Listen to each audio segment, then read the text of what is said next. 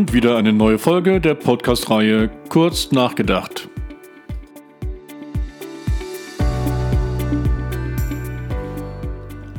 Heute mit einer Sonderfolge außerhalb der normalen Reihe.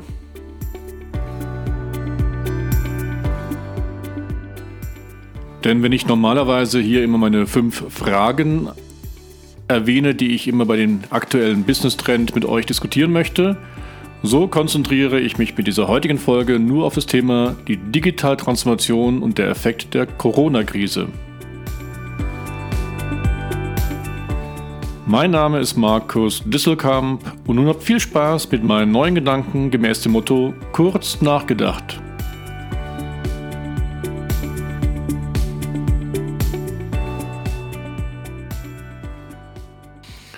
So, und wenn ich sonst normalerweise immer die fünf Fragen zu einem Thema erläutere, so will ich heute mal fünf Thesen mit euch diskutieren. Und zwar fünf Thesen, wohin geht die Digitaltransformation während oder nach der Corona-Krise? Also wie hat jetzt diese aktuelle Krise, die wir erleben, auf die Digitaltransformation Einfluss? These Nummer eins lautet, die digitale Transformation wird noch intensiver voranschreiten durch die Krise. Und das will ich mit zwei bis drei äh, Beispielen geben, denn schon in dem früheren Podcast über die digitale Transformation habe ich die drei Einflussfaktoren, die Inkubatoren der digitalen Transformation erwähnt, nämlich die immer stärker werdende Kompatibilität, zweitens die Kostendegression und drittens neue Technologien. Und bei den drei Beispielen bleibe ich mal gerade. Kompatibilität wir sind immer mehr miteinander jetzt vernetzt. Wir haben Videokonferenzen, kollaborative Tools, mit denen wir zusammen den Homeoffice-Arbeitsplatz ausfüllen.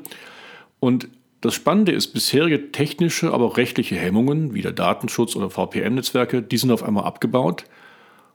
Und noch viel wichtiger, die emotionalen Hemmungen, die man hatte, also mit einem Arbeitsplatz zu Hause, die sind auch auf einmal bei den meisten weg. Die digitale Transformation schreit auch voran, weil die Kostendegression auch hier wieder stattfindet, denn was haben früher teure Videosysteme gekostet, mit denen man dann irgendwie Konferenzen abhalten konnte und nun können wir alle mit unseren privaten oder Firmenrechnern mit sehr günstigen Softwarepaketen unsere Kommunikation aufrechterhalten. Mit dem dritten Inkubator der digitalen Transformation, nämlich den Entwicklungssprüngen in der Technologie selbst, da hat jetzt die Corona-Krise vielleicht nicht so viel zu tun, aber Indirekt auch, denn wir werden das gleich am Beispiel des 3D-Drucks und der dezentralen Produktion besprechen. Zweite These, Zunahme des sogenannten Consumerization-Effekts. Consumerization bedeutet, dass immer mehr das Erlebnis, das wir digital als Konsument haben, dass wir das auch in unserem Geschäftsumfeld erwarten. So wie wir eben in der Zwischenzeit Lieferungen direkt nach Hause on demand bekommen und wir auch ein Omnichannel Banking und die Reisebuchungen vollziehen können, so erwarten wir jetzt immer mehr auch im Geschäftsumfeld, dass die digitale Umwelt und die Möglichkeiten, die Prozesse genauso einfach, so, so bequem sind, wie wir es eben auch im Privaten haben. Das sehen wir auch bei dem Videostreaming, was ja auch ursprünglich als im Privaten angefangen hat und wir jetzt auch dann im Geschäftsumfeld haben. Und jetzt kommt bei der Consumerization ein neuer, neuer Schub dazu, nämlich nicht nur, dass wir das Ganze erwarten in einem Geschäftsumfeld, sondern auch in unserem Arbeitsumfeld. Denn wir möchten ganz einfache Technologien haben, wenn wir arbeiten. Wir möchten ganz einfache Bedieneroberflächen haben. Wir möchten ganz einfache Prozesse haben, damit das eben genauso wie im Privaten funktioniert. Die sozialen Kontakte werden sicherlich jetzt bald wieder von höherer Bedeutung sein, dass wir unsere Freunde treffen, dass wir auch auf Partys gehen können. Aber ich glaube, dass wir zukünftig doch mehr online arbeiten werden, zu Online-Konferenzen gehen und auch Online-Schulungen erhalten.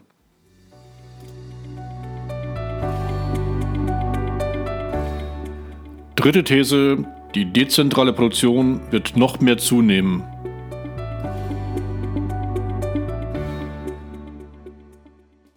Seit einigen Jahren erleben wir den Trend in der digitalen Transformation, dass Unternehmen wieder zu übergegangen sind, wieder in Deutschland, in der Schweiz oder in Österreich dezentral Waren zu produzieren. Also anstelle immer alles outzusourcen und globale Warenströme anzustreben, schaut man wieder, wo ist die richtige Balance zwischen lokalen und globalen Beschaffungs- und Produktionsmärkten, wo ist so eine sichere und sinnvolle Variante, wo man eben Sachen selbst produziert und extern produzieren lässt.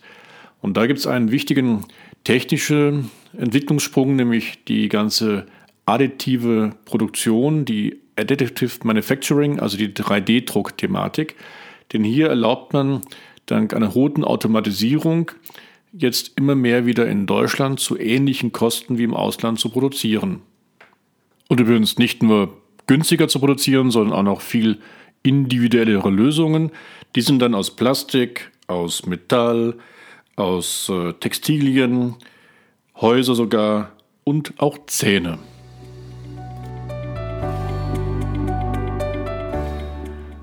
Vierte These, unsere Werte ändern sich.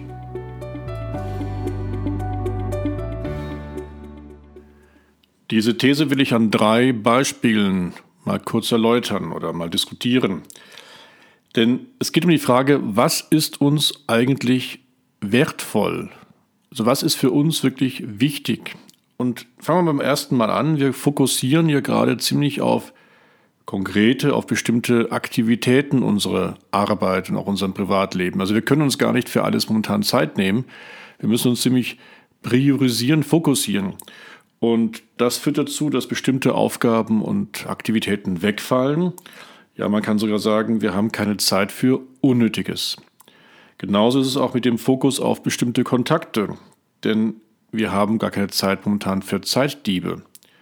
Und drittens, wir fokussieren uns auch eher auf bestimmte Produkte, denn aktuell sind uns weniger die nach außen gerichteten Statussymbole wichtiger als die nach innen gerichteten intrinsischen Motivatoren wie ein gutes Buch, ein leckeres Essen, ein schöner Wein, ein guter Film.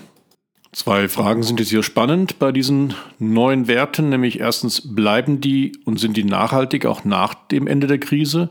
Und zweitens, wie weit passen sich Unternehmen auf diese neuen Werte, wenn sie denn nachhaltig sind, wirklich an? Letzte These, die Agilität nimmt noch mehr zu, aber nicht jeder hält mit.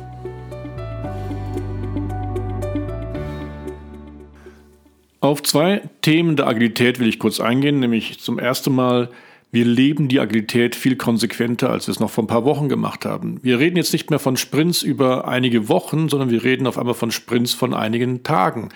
Und wir haben auch wirklich Reviews, denn wir sehen konkrete Ergebnisse, die kurz vorher noch delegiert worden sind und können die dann sehr konkret überprüfen. Das heißt, das ganze konsequente Vorankommen, was die Agilität uns eigentlich lehrt, leben wir.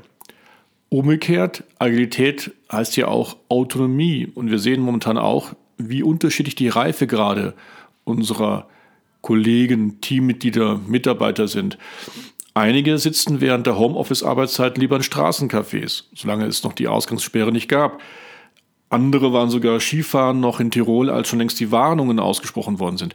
Diese Personen haben nicht besonders den Reifegrad gezeigt, den wir in der Agilität dringend benötigen. Umgekehrt andere arbeiten hochprofessionell zu Hause und das sogar während ihre Kinder am gleichen Arbeitstisch, am gleichen Esstisch ihre Hausaufgaben machen.